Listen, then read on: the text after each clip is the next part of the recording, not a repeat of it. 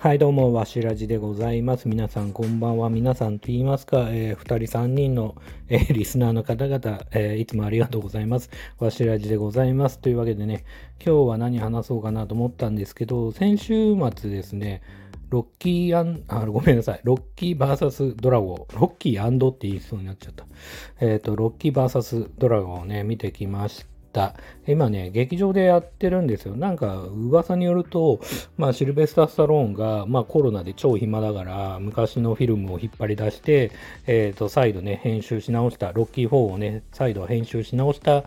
ていう噂の、えーロッキー VS ドラゴンを見てきました。えっ、と、感想としては、本当にこう、ロッキー VS ドラゴンを見て、で、その後、ロッキー4も見たんですよ。見比べるというか、えーしたんですけど、まあ、結論から言うと、どっちもすごく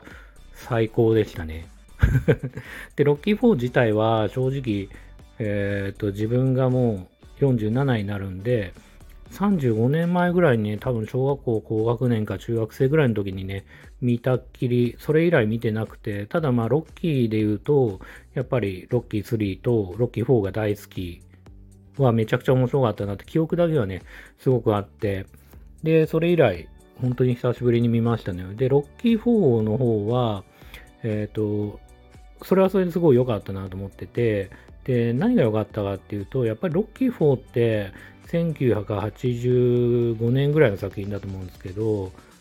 いいのかな？合ってるかな？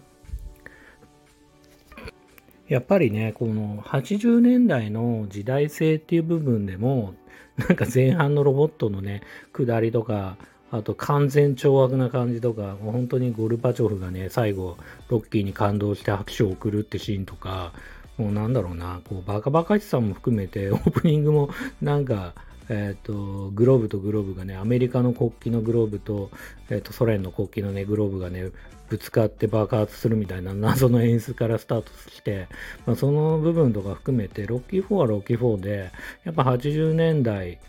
を象徴してるというか、感じもあるし、やっぱ当時、小学校高学年とか、中学生だった自分、このね、こう思春期というか、うん、まだね、経験のない、えー男子としては、すごくああいう中二病的な感じが、すごくね、練習シーンとか含めてね、すごく良かったなって思ってるし、まあそういう思い出があるし、で、今見直してもやっぱりそういう風にね、あの懐かしい感じもするし、音楽含めてね、すごくね、いいなというふうに思いましたと。なんで、多分ね、やっぱり小学校高学年とか中学生の時見た、見るならやっぱロッキー4を見といてよかったなっていうか、ロッキー4でよかったっていうふうに思うんですよね。で、今は、こう、父親になって、結婚して父親になって、で、いろんな経験もしてね。で、なると、やっぱり、今回のね、編集版のロッキー VS ドラゴが、やっぱりね、キャラクターの、こう、心情をね、描いてたりとか、まあ、精神的なね、部分を描いてたりっていうのが結構あったりとか、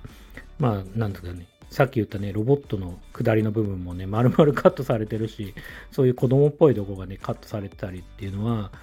してたけど、まあ今の年齢ならやっぱり今のロッキー VS ドラゴンの方が、まあなんつうかな、すんなり見れるし、違和感なく見れるし、なんだろうな、やっぱり感情移入できるしね。うん。そういう意味ではね、あの、今の年齢でみんなロッキー VS ドラゴンだし、自分が中学生、小学校、高学年で見るんだったらロッキー4を見た方がね、なんか、なんですかね、なんとも言えない熱量っていうか、まあ少年ジャンプ的というか、えっ、と、努力、友情、勝利的なね、感じもあって、すごく良かったなっていうふうに思います。なんでね、ロッキー VS ドラゴンも今も劇場でやってると思うんですけど、それはそれでね、やっぱり当時ロッキーを見た方だったら全然ね、楽しめる作品だと思うし、すごくね、音楽とかもね、すごく80年間、80年代感が出てね、すごくね、熱い気持ちになりますね。うん。で、あと、ただまあ、なんだろうな、僕自身はロッロッキーというか、ロッキー自体が、もともとロッキー1作目が1976年の作品で、日本公開されたのも翌年の1977年。で、自分が生まれたのがその2年前の1975年だから、あんまりロッキー1作目とか2作目を、すごくなんつうかな、リアルタイムで、なんか体験した感はあんまなくて、なんかスタローンっていうと、なんか自分にとっては、80年代ボーイズ的にはね、なんか、こうスタローンっていうのはなんか、まあ、ちょっと一昔前のアクションスターっていうか、ちょっとお兄さんたちが見るようなアクションスターだなって感じがしてて、で、なんかこう、82年とかにも多分ロッキー3とかランボーとかが公開されてるんだけど、えっ、ー、と、自分はね、まだ82年なんて、まあ、カンニング、ジャキジャキチェン好きとしてはね、カンニングモンキー天中剣で同時上映が伊賀のかば丸とかで見てね、喜んでた、え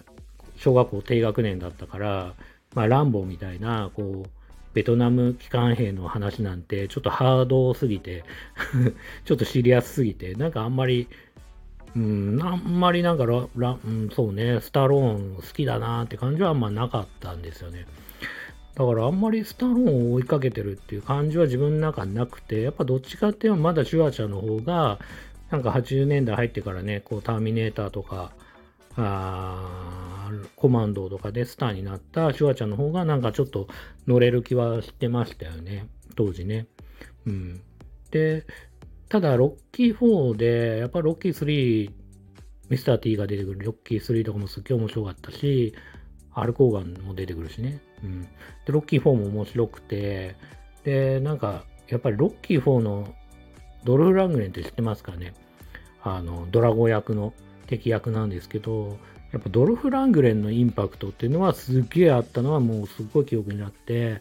あのね、北斗の剣にもね、ファルコとしてね、まあ、ほぼほぼね、ドルフ・ラングレーを模写したようなキャラクターが出てくるんですけど、まあ、そんぐらいインパクトあったし、ドルフ・ラングレーはその極真の有段者で、今も YouTube とかに、映像あるんですけど、あの、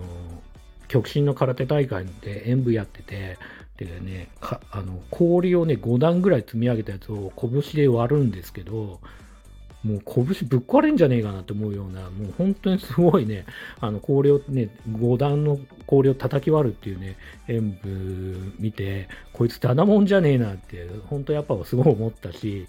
で、やっぱりドルフ・ランゲンはそういう意味だと、ちょっと追いかけてる時期があって、やっぱロッキー4の後に、レッドスコルピオとか、えー、パニッシャーとか、マスターズとか、あと、リトル東京殺人家は、あの、ブルース・リーの息子のね、ブランドン・リーとも共演してるから、やっぱドルフ・ラングレンすっげえ応援してんなって感じは、あの、当時ありましたね。映画館では正直見てなかったけど、あの、ビデオ屋がようやくできた頃で、まあ、お小遣い、少ないお小遣いの中で、ドルフ・ラングレンのビデオを借りたっていうのは、すごくそ、それらのね、作品を借りたっていうのは、すごく思い出でもありますね。うん。で、あと、ドルフ・ランゲンはそういう意味だと、まあ、株で言ったら、ほんと100万円ぶっ込んだぐらい投資してるというか、こう、なんつうかな、こいつ来るよ、これから売れるよ、みたいな気持ちは正直ありながら、ドルフ・ランゲンは5年後には、その100万円で買った価値が、まあ、10万円ぐらいになっちゃったかなって感じは正直あって、その後ユニバーサル・ソルジャーとかの後はもう全然あの、なかなかヒット作で恵まれずにね、いたかなっていう気はするけど、最近またやっぱりエクスペンダブルスとか、あとアクアマンとか、あれ、こう、活躍してる姿を見ると、100万円だったものが5年後に10万円になっちゃったけど、今なんか50万円ぐらいで、こう安定した、あの、人気をね、保ってるなっていう感じはあるから、なんか今ね、嬉しくは思います。はい。あと、そうだな、ロッキーの話をするとすると、するとすると、ロッキーの話をするとすると、なんだろうな。やっぱロッキー1を見ると、まあ、なんつうかな、改めて見ると、やっぱり、金とか名誉とか、えー、地位とか、そういうことじゃないんだよ。お金じゃないんだよ。もっと大切なものあるだろうって、命張って頑張って、そういう姿って大切だろうって、なんか美しいだろうって感じはすごくね、1はするんですよね。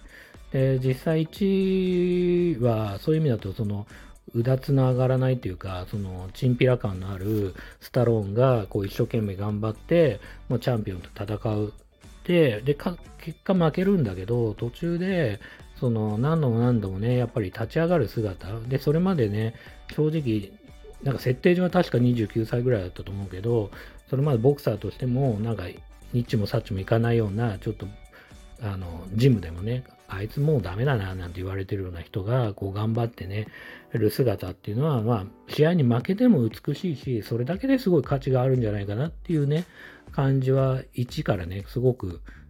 感じるんですよ。ただそれが、3とかロッキー3とか、あの、ロッキー4とかになると、もうなんか、さっき言った通り、こう、謎のロボットを買ってみたりとか、ロッキーが、もうすっげえでかいね、豪邸に住んでたりとかで、もうさっき言ったその金とか地位とか名誉とかなく、こう、なんつうかな、あのそそういうのにもう踊らされちゃってるっていうか まだからこそ、こう途中でね、また、あのロッキー4で言うとアポロが殺されて、あの、ハングリーさをね、取り戻して、えー、とまたね、勝つっていうね、流れはあるんだろうし、まあ、ロッキー、そこでね、やっぱり反省したのかわかんないけど、ロッキーがね、また貧乏な暮らしというか、まあ、そこまで裕福ではない、なんていうかな。うん、まあ、それなりの生活はしてるけど、あの、そこでも裕福、それまで、そこまで裕福じゃない暮らしをね、ロッキー・ザ・ファイナルとか、あと今ね、えっ、ー、と、スピンオフ的にね、あるね、クリードとか、クリード2とか、えー、でね、は、あの、チャンピオンのね、こう、トレトレーナーとしてね、支える側に今度回ってやってるロッキーっていうのもまたすごくね、いいと思うし、まあさっき言った通り、なんつうかな、大河ドラマですよね。だからさっき言った通り、最初はそういう感じでやってんのに、途中でマジで金持ちになっちゃって、まあ、スタローン自身もあの映画、まあ今更あのロッキーの説明するのもなんですけど、もともとね、無名な俳優だったけど、ロッキーの脚本書いて、で、それが映画会社が、じゃあ買い取るよ、つって、で、その代わり俺主役にさせろ、つってやって、まあ、ロッキーって作品とともにスタローもスターになってって、でね、後にこう、なかなかヒット作には恵まれなかったけど、80年代入ってからはランボーっていう作品もあって、マジでこう成功者になって、もうステロイドモンスターみたいな体になって、で、またこう老いてくっていう姿があるんだけど、その老いてくっていう姿も僕らに怖がらずに、丸裸な、丸裸的にね、こうね、あの、こう、老いていく姿とか、情けない姿も見せてくれるっていうのが、僕はね、すごく、スタローンのいいとこだなと思ってて、これはあまり、トム・クルーズとか、ジャッキー・チェーンとか、いろんなね、スターがいるけど、なかなかね、シュワちゃんもそうだけど、なかなかこう、老いていく姿も含めて、作品に投影していくっていう人は、なかなかいないなと思って。ただすごいね、素敵な俳優だなって僕はすごくね、改めて思っております。はい。というわけで、じゃあ、ロッキーの話はこの辺にしようかなというふうに思います。最後までね、お聴きくださった方がいらっしゃったら、本当に本当に感謝いたします。というわけで、えー、最後までありがとうございました。それではまたおやすみなさい。